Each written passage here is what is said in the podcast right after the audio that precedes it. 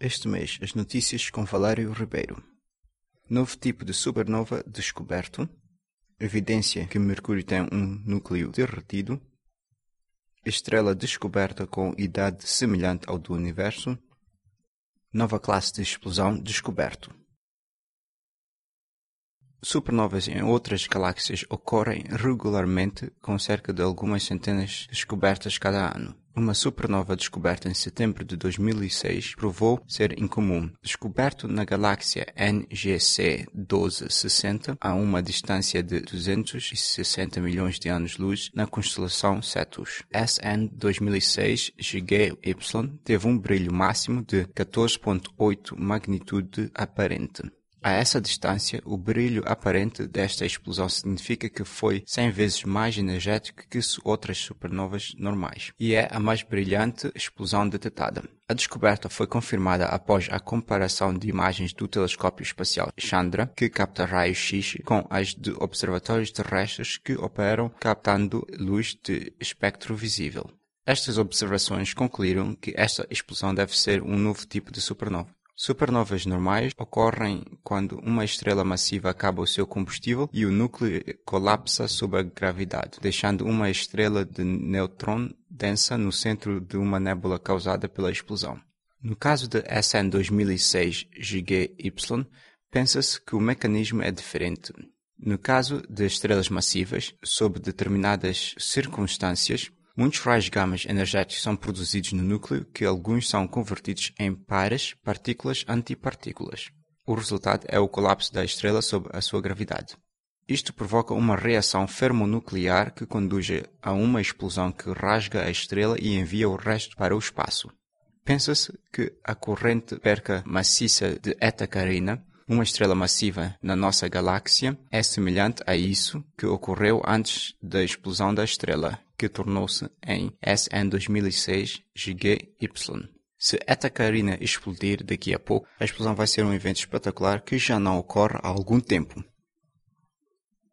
Investigadores, usando três dos maiores telescópios de banda rádio, mediram balanços minúsculos na órbita de Mercúrio e descobriram forte evidência que o núcleo está derretido. Mercúrio, em comum com outros planetas rochosos, é pensado consistir de uma manta de silicato acerca de um núcleo de ferro, que no passado teria sido um manto quando o planeta era jovem e mais quente. Planetas menores arrefecem mais rápido que maiores, Pensa-se que Mercúrio era pequeno demais para ter um núcleo derretido, mas o que a nave espacial Mariner 10 descobriu foi que Mercúrio tinha um campo magnético fraco, uma característica da existência de um núcleo derretido. A equipa, que inclui investigadores da Universidade de Cornell e a NASA's Jet Propulsion Laboratory, usaram a antena de 70 metros em Goldstone, em Califórnia, o telescópio Arecibo, em Porto Rico, e o telescópio em Green Bank, em West Virginia, para medir o giro de Mercúrio para ter evidência de um núcleo líquido.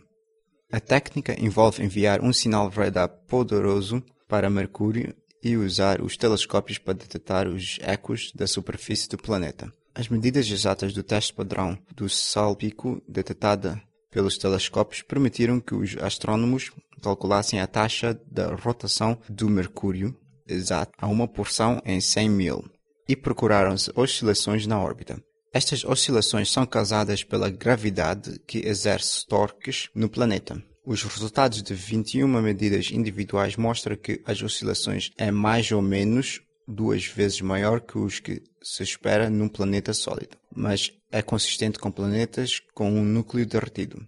Para um planeta tão pequeno ainda ter um núcleo derretido, é possível que o material no núcleo contenha quantidades significantes de elementos como enxofre, que reduz o ponto de derretimento e assim permite que permaneça derretido por mais tempo enquanto o planeta esfria lentamente.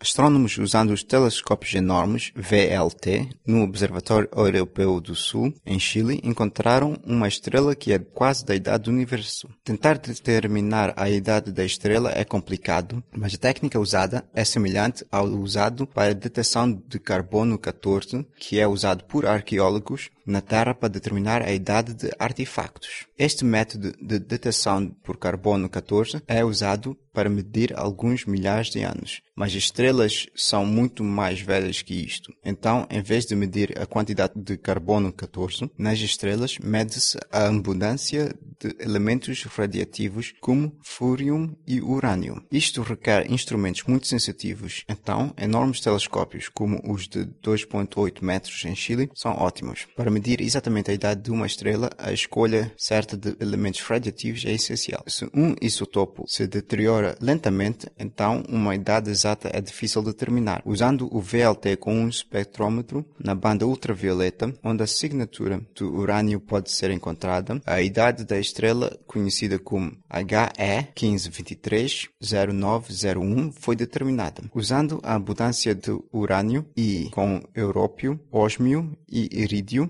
o grupo determinou que a estrela tinha 13,2 bilhões de anos. Isto faz com que a estrela seja quase a idade do universo, que se pensa ser 13,7 bilhões de anos, e mostra que foi formada muito cedo na história da nossa galáxia. E finalmente, um objeto visto na galáxia M85 é possivelmente uma nova classe de explosões. O objeto era incomum porque era muito fraco para ser uma supernova, mas muito brilhante para ser uma nova ordinária, muito vermelho em cor e expandia mais lentamente que novas, supernovas ou explosões de raio gama. Esta explosão foi detectada durante a busca de supernova do Observatório Lick e depois seguido com os telescópios Palomar HAL e Keck. A equipa seguindo o objeto, dirigida por Srinivas Kulkarni, do Instituto de Tecnologia de Califórnia, sugeriu que este evento fosse causado pela combinação de duas estrelas ordinárias num processo conhecido como evolução comum do envelope, e deram o nome desta nova classe com objetos nova vermelha luminosa. Obrigado pela vossa atenção e visite-nos em www jotcast.net.